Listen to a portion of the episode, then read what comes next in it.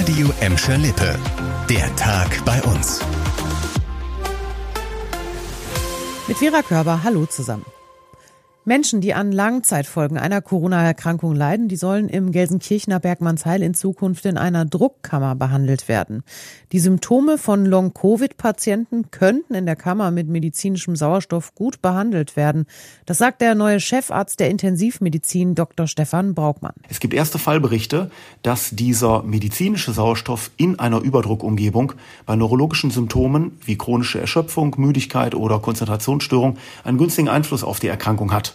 Und wir hoffen aktuell auf weitere positive Studienergebnisse. Das Bergmannsheil in Buhr ist nach eigener Aussage auch das einzige Krankenhaus in Gelsenkirchen mit zwei künstlichen Lungenmaschinen, an die Patienten mit akutem Lungenversagen angeschlossen werden müssen. In Schalke Nord sorgt ab heute eine neue Großbaustelle für längere Zeit für Verkehrsbehinderungen.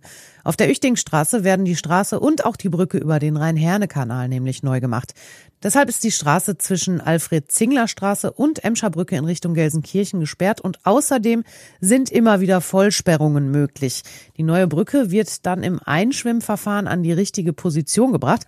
Das heißt, dass die 500 Tonnen schwere Brücke zuerst an Land zusammengebaut wird und anschließend über den Kanal an die richtige Position geschwommen wird.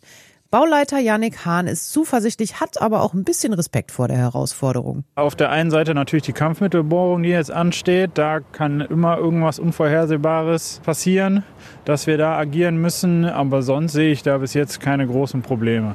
8,5 Millionen Euro hat die Stadt für das Bauprojekt eingeplant. Bis Ende des Jahres sollen die Straße und auch die neue Brücke fertig sein. Endlich wieder mehr Fans im Stadion. Das wünscht sich auch der FC Schalke 04 und kritisiert die jüngsten Corona-Beschlüsse der Politik. Der neue Vorstandsvorsitzende Bernd Schröder spricht sich für eine schnelle Rückkehr von mehr Fans im Stadion aus. Man erwarte bis zum 9. Februar eine Öffnungsperspektive für den Profisport.